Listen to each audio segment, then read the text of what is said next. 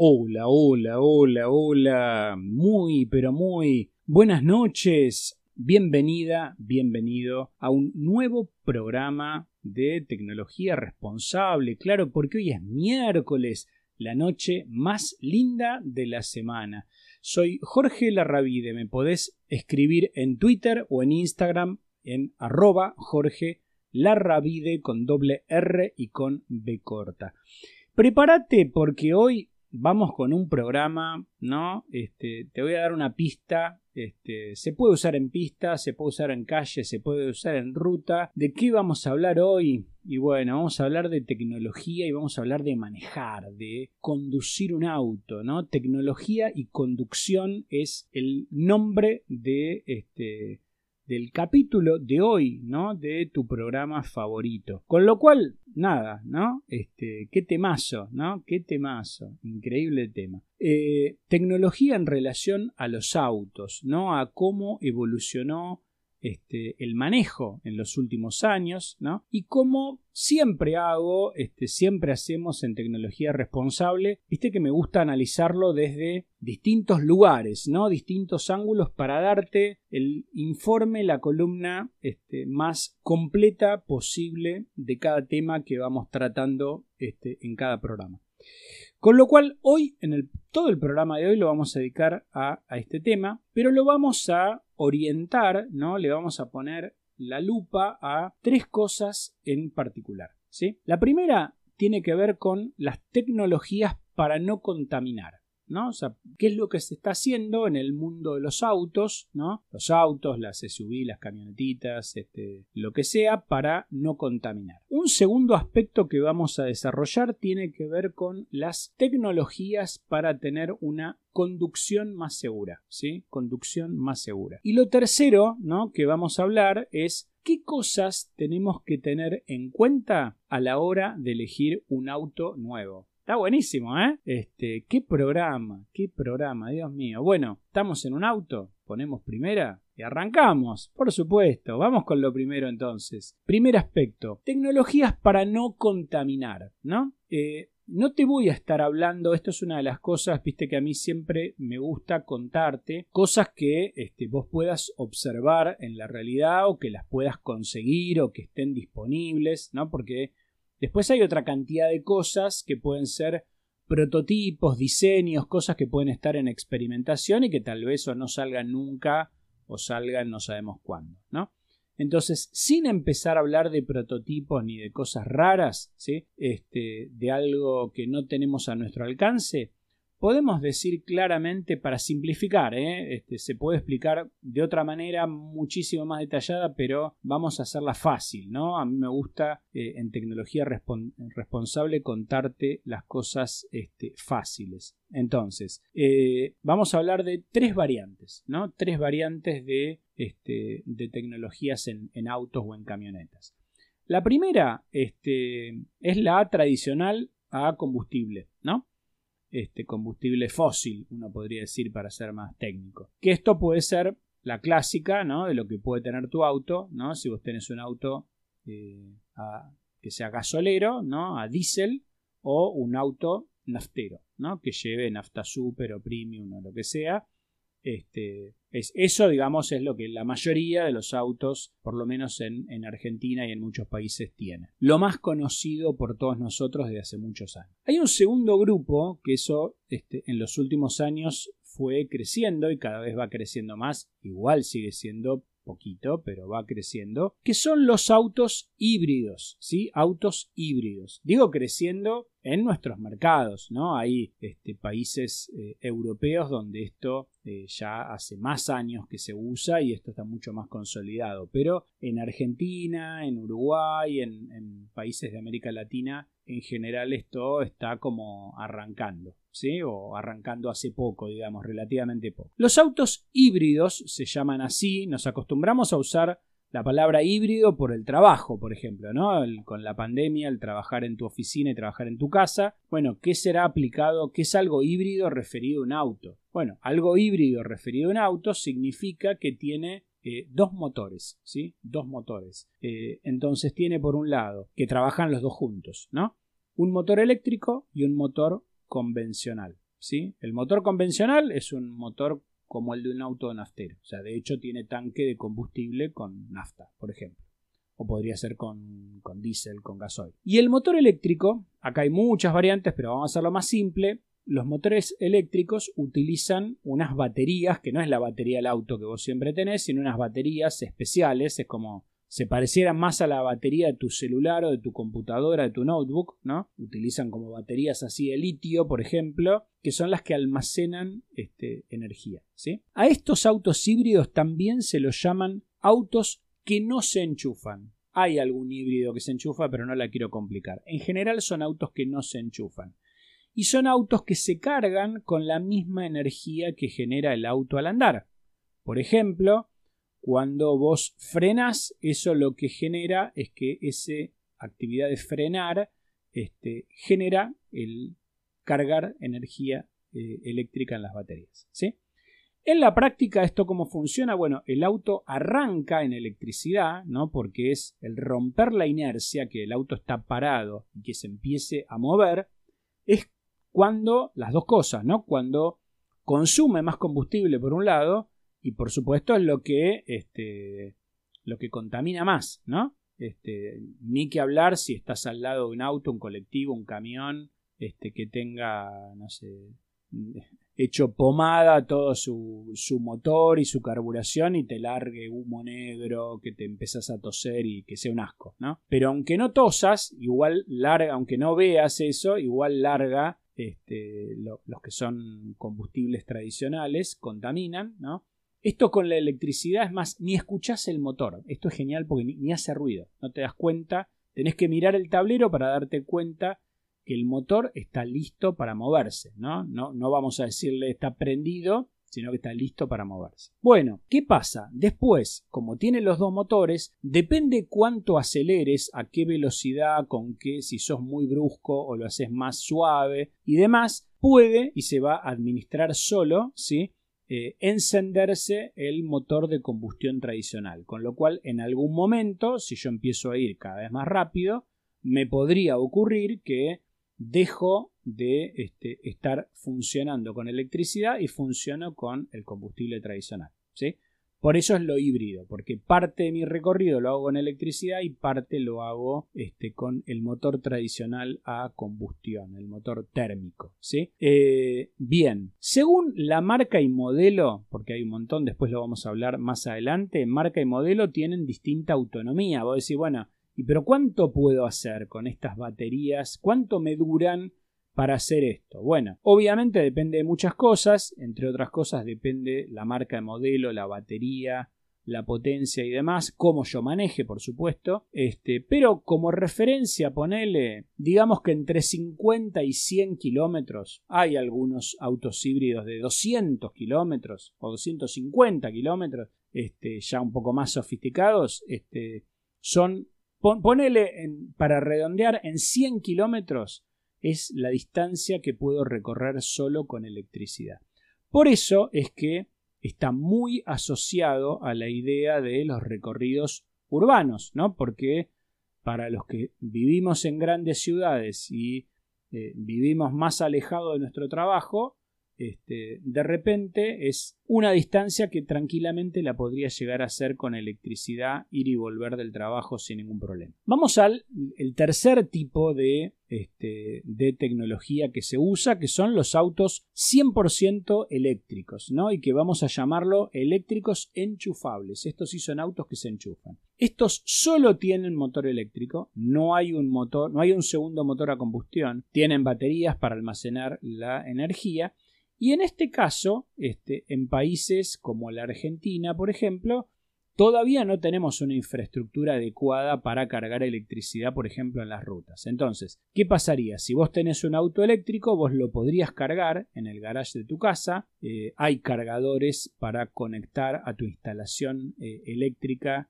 de tu casa. Tenés que hacer una, una mínima adaptación, pero no, no es caro, realmente se puede hacer. Este, y bueno, como hablábamos antes de la autonomía, para un recorrido urbano, ponele, uno podría ir a trabajar de un barrio hasta el centro, ¿no? O del Gran Buenos Aires hasta el centro si estás en Buenos Aires, en Cava, este, eh, y, tal vez ir y volver sin ningún problema, todo con electricidad. ¿sí? Eh, es más, de a poco están ocurriendo dos cosas. Algunas marcas de auto ya tienen cargadores en sus concesionarios y también, en modo más experimental, en algunas estaciones de servicio de algunas marcas se están empezando a poner eh, cargadores, ¿sí? Como para que si vos tenés un auto eléctrico lo puedas cargar. Acá la pregunta que me estaban haciendo recién en redes sociales es, este, está bien, pero ¿y cuánto tiempo tarda en cargarse la batería, no? Porque en el auto híbrido tengo de última, si no llego a tener electricidad cargada, este, tengo el motor eh, tradicional. Acá, si no tengo electricidad, no funciona, no voy a ningún lado, ¿no? Lo tengo que ir empujando. Eh, bueno, entonces, acá tenemos, si yo uso un cargador hogareño que tiene menos potencia, porque es la instalación eléctrica de una casa, más o menos, redondeando, podés estar en unas 7 horas de carga. Con lo cual, sería algo totalmente tranquilo, como que voy a laburar, vuelvo, guardo el auto en el garage, lo enchufo y lo saco a la mañana siguiente y, el auto ya está cargado. ¿sí? Tiene el 100% de la batería cargada. Después, en los cargadores de las estaciones de servicio, depende la potencia. Hay distinta intensidad de potencia. Este, se podría llegar a cargar entre una hora y tres horas, más o menos, tal vez hasta menos de una hora. ¿sí? Con lo cual, mira el tema que te traje hoy. Increíble. No te me muevas de ahí, vamos a hacer la primera pausa y ya seguimos con más tecnología responsable. Muy bien, bloque número 2 de tecnología responsable de hoy, hablando de tecnología y conducción, ¿sí? Impresionante. Vamos al segundo aspecto que te decía que íbamos a desarrollar, que tiene que ver con las tecnologías para tener una conducción eh, más segura, ¿sí?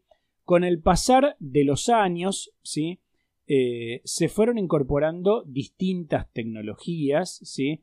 Eh, algunas personas que por ahí tienen eh, más edad, ¿no? Pueden llegar a, recordar que hace unos años los autos, por ejemplo, no tenían este, ni cinturones de seguridad, ¿no? Este, ni cinturones de seguridad. esto fue cambiando, ¿no? Qué sé yo, eh, por ejemplo, ¿no? también hace unos años este, pasaba con otros elementos como los airbags, como los ABS, ¿no? que primero aparecían, aparecieron como una cosa lujosa que traían solamente los autos más caros y después es más, como son elementos de seguridad básicos, eh, la misma normativa obligó a eh, a que sean este, justamente no opcionales, sino obligatorios y que todos los autos lo tendrían que traer, como es el caso de lo que ocurre ahora. ¿no? Si vos sos una persona que no está muy familiarizada, por ahí me decís soy fanático de los autos y todo esto lo tengo reclaro, pero como esto no todo el mundo es ni es fanático de todo ni sabe todo, entonces este, alguien me va a decir, ¿y qué qué es un airbag? ¿No? ¿No? A hasta le puede sonar una banda de música, un airbag. Bueno, eh, airbags son las bolsas de aire que se inflan automáticamente en caso de un choque. Si alguna vez viste un auto chocado y que tiene, ponerle del volante, hay todo como un globo, de una bolsa así, eh, bueno, eso es el airbag que se activó. Hoy eh, esto es totalmente estándar, es obligatorio, al menos que los autos tengan dos airbags, que es el que está en el volante para el conductor, ¿no? porque era una de las cosas típicas donde una persona hasta por ahí perdía la vida en un accidente porque no tenía cinturón primero y segundo cuando chocaba se golpeaba la cabeza contra el volante, ¿no? Bueno, entonces ahora con cinturón y con el airbag en el volante, todo esto se este, la persona se salva la vida y prácticamente por ahí no le pasa nada. Y también un airbag este, adelante del lado del acompañante, ¿no? Cosa que si pasa lo mismo, este, se pueda eh, abrir. Eh, bien, en los modelos con mayor equipamiento, ¿sí? nosotros podemos encontrar 6 o 7 airbags como algo estándar. Hay autos que tienen más, ¿sí? Y acá, por ejemplo, hay airbags que son de cortina en las ventanillas traseras, hay airbags para las rodillas. Eh, mientras más sofisticado es el auto y el modelo, este, por supuesto, más, más completo, más equipado, tiene más airbags. Claramente este, esto es así.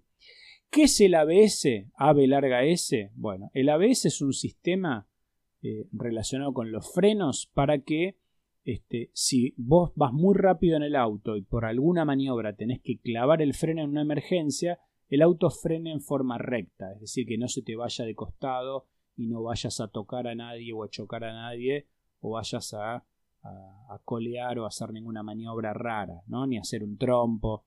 Para eso es una vez, ¿sí? Bien, hoy hay eh, muchos sistemas que no solo, no solo brindan confort, sino que eh, son ayudas a la conducción, ¿sí? Ayudas a la conducción, la hacen más seguro. De hecho, hay marcas que a todo esto le llaman hadas, ¿no? Como este, indicando, digamos, ayudas a la, a la conducción. Acá no paran de mandarme mensajes por esto que estoy hablando. Bien, eh, entre otras cosas, vamos a contarte algunas, existe algo que se llama asistente de control de carril, ¿sí? ¿Para qué sirve esto? Evita que el auto se salga del carril, ¿no? Entonces el auto tiene cámaras, tiene radares, se da cuenta que tiene que estar entre las dos líneas punteadas, ¿no? O no punteadas, entre dos líneas, que indican que estás en un carril. Esto puede ser en una avenida, puede ser una ruta, puede ser una autopista, en donde sea, ¿sí? Es más, hay eh, sistemas que te lo corrigen automáticamente. Entonces, si vos te vas a ir del carril, es como si el auto se manejara solo y vuelve al carril, ¿no? Es como que te vuelve a poner en el carril. Hay otro que está buenísimo que se llama asistente de punto ciego, ¿sí? Generalmente esto está en los espejos, ¿no? Este, delanteros, entonces vos cuando estás manejando el auto lo ves en los dos espejos, en el izquierdo y en el derecho, y hay una señal que se prende como una lucecita, ¿no? que te indica que vos tenés un auto a la altura del parante trasero, ¿sí? Y está en un ángulo que vos no lo podés llegar a ver por el espejo. Por eso justamente se llama punto ciego porque está fuera de tu posibilidad de verlo. Muchas veces esto pasa o con un auto que tenemos justo ahí o muchas veces también nos puede ocurrir con, con motos o con bicicletas, ¿no? Por eso el asistente de punto ciego es importantísimo para evitar un accidente eh, y que alguien salga lastimado. Después hay otra cosa muy interesante que se llama velocidad crucero, ¿no? Que esto se puede usar en cualquier lado, pero sobre todo es muy útil en los viajes largos, en las rutas, ¿no? Este, y si tenés poco tránsito, mejor, ¿no? Sobre todo para las rutas aburridas, ¿no? Donde todo es monótono. Este, bueno, básicamente cuando vos pones velocidad crucero podés sacar, levantar el pie del acelerador. Entonces el auto va a ir a una velocidad que vos es la que le configuraste. ¿Está bien? Bueno, hay algunos autos más avanzados que tienen lo que se llama eh, control de crucero adaptativo. ¿sí? A lo que te contaba recién, lo que tiene de particular es que vos le seteás a qué distancia sea la más cerca que puede estar de un auto, ¿no? Entonces, este, si vos vas manejando, tenés control de velocidad crucero, de repente se te metió un auto que viene despacio, en este caso te va a frenar el auto, te va a bajar la velocidad automáticamente y una vez que se despejó adelante y volvés a tener espacio, vuelve a acelerar y vuelve a la velocidad crucero que vos tenías configurada. Por eso esto de que se llama adaptativo. ¿Está bien? Se adapta a la realidad de lo que viene pasando. Te baja la velocidad automáticamente. Y algo que es maravilloso, maravilloso y es lo último que te voy a contar en este bloque, que está en los modelos más avanzados, ¿sí? más completos de equipamiento, es lo que se llama el freno autónomo. Te lo digo fácil, como me gusta decírtelo en tecnología responsable. Freno autónomo es un auto que frena solo. ¿sí? El auto tiene radares, el auto tiene cámaras y si detecta que vos podés hasta no estar prestando atención porque te distrajiste, eh, no sé, con el celular mirando para otro lado, diste vuelta a la cabeza, lo que sea, si vos te acercás peligrosamente a otro auto, a un peatón, a una bicicleta, a un animal, a lo que sea, eh, cualquier obstáculo que tengas adelante, un árbol, el auto va a frenar solo y va a evitar un accidente. Lo cual es maravilloso, te diría, de las cosas más importantes que podemos tener eh, hoy en día. No te me muevas de ahí, vamos a hacer otra pausa, escuchar unas lindas canciones y ya venimos con más tecnología responsable. Muy bien, bloque número 3 de tecnología responsable eh, de hoy. Te estaba contando tecnología para la conducción este, y te estaba contando recién de todo lo que puede tener un auto, lo que tiene o puede tener un auto para que tengas tecnología para tener una conducción más segura, ¿no? No solamente un auto está lindo porque sea cómodo, porque te guste el color, porque sea más así o más asá, sino la tecnología está para ayudarte a estar seguro, ¿no? A tener un, eh, un manejo confortable, pero sobre todo un manejo seguro. Bueno, hay autos en que las luces, por ejemplo, se prenden automáticamente. ¿sí? Entonces vos lo dejas configurado en automático y por ejemplo, si se hace de noche, vos no tenés que prender las luces. El auto se da cuenta solo cuando es de noche o cuando se está poniendo oscuro y prende las luces. Lo mismo hace con el limpia parabrisas. Vos no tenés que accionar el limpia parabrisas. Empieza a llover, se prende solo. Deja de llover, se apaga solo. Eh, hay autos que tienen sistemas de ayuda en pendientes. Esto es súper práctico. Hay gente que se pone muy nerviosa, por ejemplo, en las salidas de algunos túneles o en algunas calles que pueden ser muy empinadas. Bueno, los autos que tienen ayuda en pendiente son fabulosos porque el auto, ¿qué quiere decir? Es que no se te va para atrás. Nunca se va a ir para atrás. Vos acelerás y el auto va a ir solamente para adelante. Eh, hay sistemas, este sistema me encanta, que se llama Start Stop. ¿sí? Eh, te darás cuenta por, el, por lo que significa, ¿no? El, como el, empezar, el arrancar y frenar, digamos, el empezar y frenar.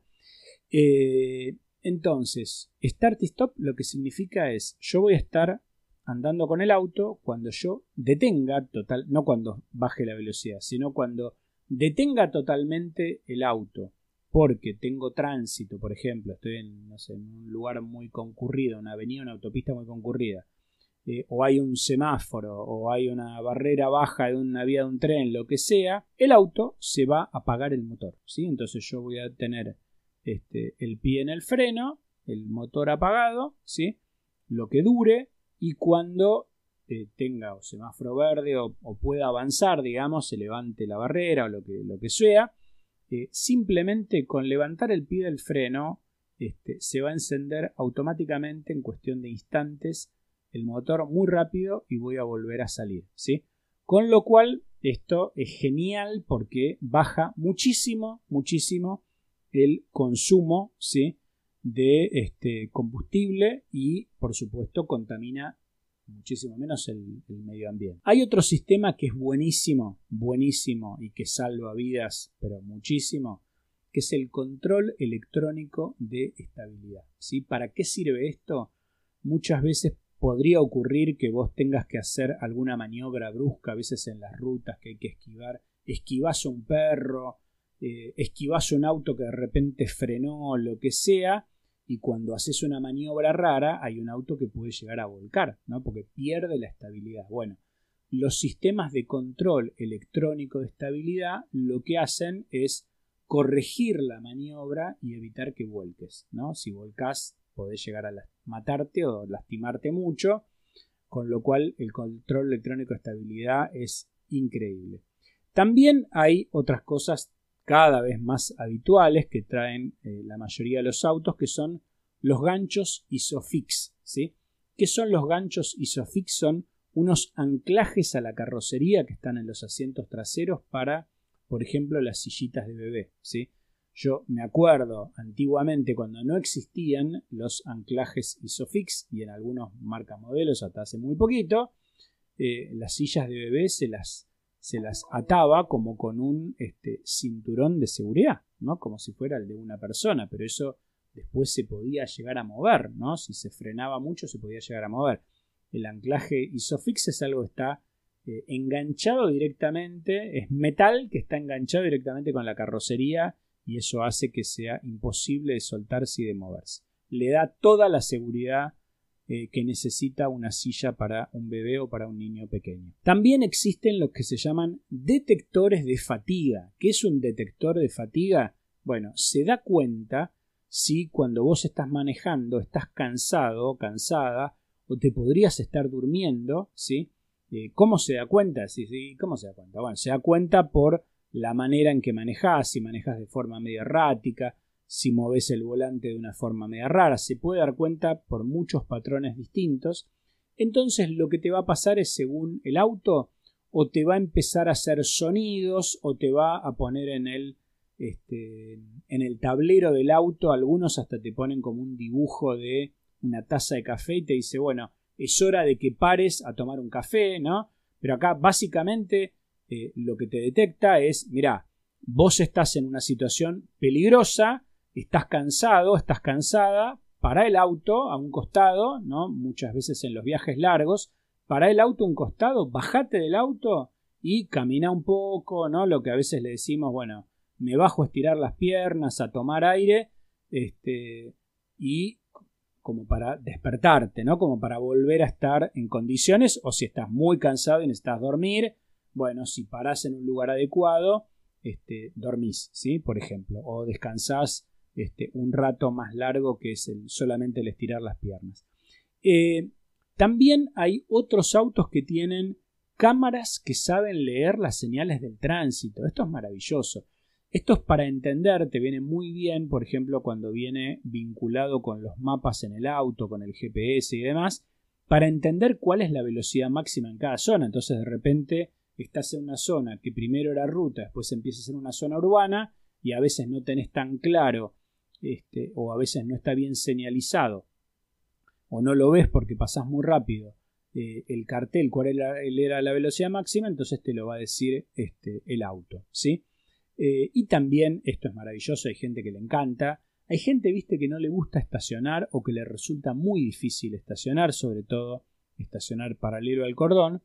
Este, entonces, hay autos, sí, esto, si no lo escuchaste, te va a encantar, hay autos que estacionan solos, solos, ¿sí? Tenés que seguir una serie de pasos, apretar un botón y después el auto hace todo y vos te bajás del auto y el auto está estacionado. Es maravilloso. Bien, hay autos que tienen cámaras traseras para que vos puedas ver por la pantalla, ¿no? Como si fuera de una computadora o de una tablet. Ves la pantalla, ves lo que tenés atrás, ¿no? Como más grande que en el espejo y en otro ángulo. Eh, hay, hay autos que tienen sensores de estacionamiento, hacen ruido, ¿no? Te vas a dar cuenta cuando estás por pegarle una columna o pegarle otro auto. Eh, hay autos que también tienen cámaras delanteras, vos podés mirar hacia adelante y hacia atrás. Incluso hay autos que tienen cámaras 360 grados, tienen cámaras que vos podés ver todo lo que hay afuera del auto. Eh, hay casos con cámaras que pueden llegar a detectar más lejos si viene un auto de contramano. Y vos decís, ¿y esto para qué me sirve? ¿Viste? Bueno, hace algunas semanas atrás, no sé si vos te enteraste, hubo un siniestro vial, un accidente muy complicado en, eh, acá en Ciudad de Buenos Aires, en la General Paz, donde una persona muy alcoholizada, muy alcoholizada, entró al revés en la autopista en la General Paz y manejó de contramano más de 100 metros y de hecho terminó chocando de frente con otro vehículo, con una camioneta y dejó heridas a varias personas, ¿no? Una locura, una locura eh, absoluta. Ya existe, y estas dos cosas que te voy a nombrar eh, sí son pruebas, ¿no? Existen sistemas que se están probando donde, por ejemplo, eh, en un caso están probando una caja negra. ¿Qué sería una caja negra? Lo mismo que tienen los aviones. Es decir, eh, un lugar del auto donde queda todo registrado y si llega a haber un accidente, alguien que accede a la caja negra, ponele la policía o este, la compañía de seguros o lo que sea, alguien que está investigando qué pasó, podría identificar todos los datos, o sea, todas las cosas que eh, hoy hay que hacer otra clase de pericias o hasta por ahí nunca se enteran de qué es lo que pasó, te quedaría todo absolutamente registrado, ¿sí? Incluso podría grabar las conversaciones de las personas, eh, en fin, eh, lo mismo que en un avión. Y la otra cosa que es maravillosa, maravillosa, ya lo están probando en algunos países en Europa, es que tu auto traiga un alcoholímetro integrado. Y vos me vas a decir, ¿y qué es un alcoholímetro integrado? Bueno, viste como cuando te paran en, una, eh, en un control y este, te dan para, eh, para que soples y veas si tenés, eh, si tomaste alcohol, qué, cantidad de alcohol tomaste, qué nivel de alcohol en sangre tenés. Bueno, en este caso, tu propio auto, vos tenés que eh, soplar en tu auto, ¿no? en tu propio este, dispositivo, pero que si llega a detectar que vos este, superás los límites permitidos, es decir, que tomaste de más, por ejemplo, este, el auto ni siquiera se pone en marcha. ¿No es maravilloso? La verdad es absolutamente increíble. No te me vayas de ahí, vamos a hacer la última pausa y ya venimos con más tecnología responsable. Muy bien, cuarto y último bloque de tecnología responsable de hoy y vamos con lo último que tiene que ver con algunas cosas que tenemos que tener en cuenta a la hora de elegir un auto nuevo y algunas cosas de seguridad específicamente que te quiero contar. Lo primero es, a la hora de elegir un auto, además de que te guste, seas fanático de tal marca o te guste tal modelo, o mucha gente es muy hincha con el color, que si me gusta este color, me gusta este otro, ¿no? Cuando vos vas a elegir un auto, un sub, una camionetita, lo que sea, ¿sí? Por favor, mira, prestale mucha atención al que tenga mejor equipamiento de seguridad, mejor equipamiento de seguridad, ¿sí? Y acá te voy a contar algo que es muy interesante y es en América Latina, igual que pasa en Europa, ¿sí? se hacen, eh, hay eh, compañías que hacen eh, pruebas como ONGs que hacen pruebas de choque, ¿sí? Para ver cómo reacciona un auto, lo ponen a prueba no con personas, sino con maniquíes y con sistemas automatizados, pero con sensores como para poder identificar qué, era lo, qué es lo que pasaría en una situación gravísima, ¿sí? en un choque violentísimo. Bueno, en Latinoamérica, entonces, la, eh, la compañía, digamos, la, organización que hace esta clase de pruebas se llama Latin Cap. Latin y otra N más, Latin NCAP. ¿sí? Eh, podés entrar al sitio web, podés ver los resultados oficiales. Yo te voy a dar acá este, una síntesis muy cortita, este, porque ellos evalúan qué le pasaría al conductor, qué le pasaría a un niño, qué le pasaría a un peatón si lo atropella un auto, este, y qué le pasaría al auto, ¿sí? Eh, al auto en su conjunto. Bien, te voy a dar a modo de ejemplo, mira, ellos califican en una puntuación de una estrella a cinco estrellas, donde cinco estrellas es la más alta, es la mejor. Bueno, en Argentina hay dos modelos que se venden mucho. El Fiat Cronos y el Fiat Argo, sobre todo el Fiat Cronos es el que más se vende, los dos autos más vendidos. Eh, si bien tienen, te dije antes que es obligatorio tener los dos airbags de fábrica, ¿sabes qué puntaje sacó el Fiat Cronos y el Fiat Argo? Cero. Cero. Con lo cual es pésimo. El nivel de seguridad es pésimo y a mí me preocupa muchísimo porque es el auto más vendido de Argentina. Peugeot 208, que tiene 4 airbags, sacó 2 estrellas, 2 sobre 5. A mí también me sorprendió porque es un auto muy moderno que yo pensé que la verdad se la bancaba mucho más. Y te voy a poner un último caso para no aburrirte, un caso bueno del que mejor dio, ¿no? Una camioneta, una SUV que se llama de Volkswagen que se llama Taos y que tiene 6 airbags, se sacó 5 estrellas, o sea, 5 sobre 5. Este, excelente, felicitado para el Volkswagen Taos. ¿Qué otra cosa tenés que tener en cuenta, además de la seguridad a la hora de elegir un auto? Es el tema de los híbridos. ¿sí? En, ten en cuenta que los híbridos contaminan mucho menos, que consumen mucho menos, que el mantenimiento es más simple y que los autos que tienen esa tecnología tienen garantías más extendidas. ¿sí? Un auto híbrido en Argentina tiene 8 años de garantía. ¿sí? 8, pensá que hay autos que tienen 2 años de garantía. 8 años de garantía o 160.000 kilómetros. Es una enormidad. Eh, y en muchas jurisdicciones, como pasa por ejemplo en la Ciudad Autónoma de Buenos Aires, pero también en otras, no pagan patente, nunca, ni en el alta ni nunca. ¿sí? Con lo cual te ahorras unos cuantos pesos de combustible, no contaminás este, y además no pagas patente. ¿Qué autos hay con esto? Bueno, en Argentina la marca que tiene mayor oferta de vehículos híbridos es Toyota, claramente. Existe desde hace años un modelo que se llama Prius o Prius, este, pero ya en los últimos años se sumaron, por ejemplo, hay una versión de Toyota Corolla que es híbrido, hay un Toyota Corolla Cross que es una camionetita, una sub que es híbrida, eh, la RAV4 que es una camioneta también es híbrida, Ford tiene una camioneta que se llama Kuga que es híbrida, y después están las marcas hipercaras, ¿no? Como Audi, Mercedes-Benz, Volvo, etcétera, que también todas tienen versiones híbridas. Y los autos que son 100% eléctricos, los eléctricos enchufables, como te decía antes, en Argentina hay muy poquito, casi nada, por lo que te decía, básicamente porque no hay infraestructura donde cargar, pero hay dos modelos que si a vos te interesan los vehículos eléctricos podrías llegar a comprar.